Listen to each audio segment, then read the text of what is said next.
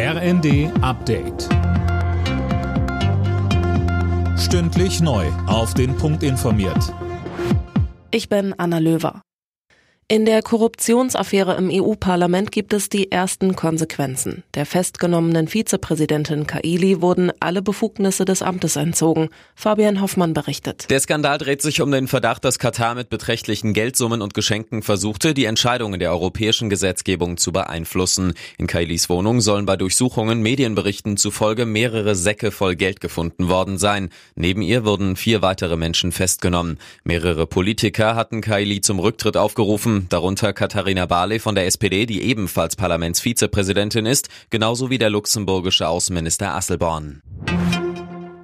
Bundesinnenministerin Faeser warnt vor der wachsenden Reichsbürgerszene in Deutschland. Allein im letzten Jahr seien 2000 Menschen zum Milieu hinzugekommen und von denen nun rund 23.000 Reichsbürgern seien 10 Prozent gewaltbereit, so Faeser in der Bild am Sonntag. Das seien keine harmlosen Spinner, sagte Faeser. Nach der Geiselnahme in einem Einkaufszentrum in Dresden ist der mutmaßliche Täter gestorben. Er war bei dem Zugriff der Polizei schwer verletzt worden. Der 40-Jährige soll am Morgen zunächst seine Mutter im Stadtteil Prolis getötet haben.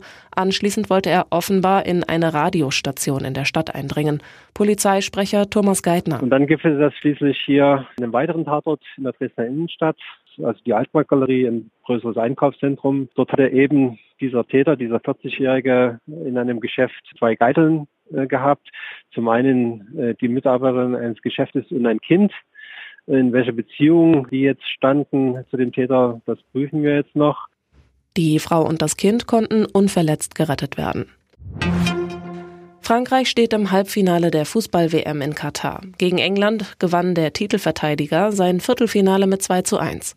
Marokkos Fußballmärchen geht derweil weiter. Die Überraschungsmannschaft hat mit 1 zu 0 gegen Portugal gewonnen.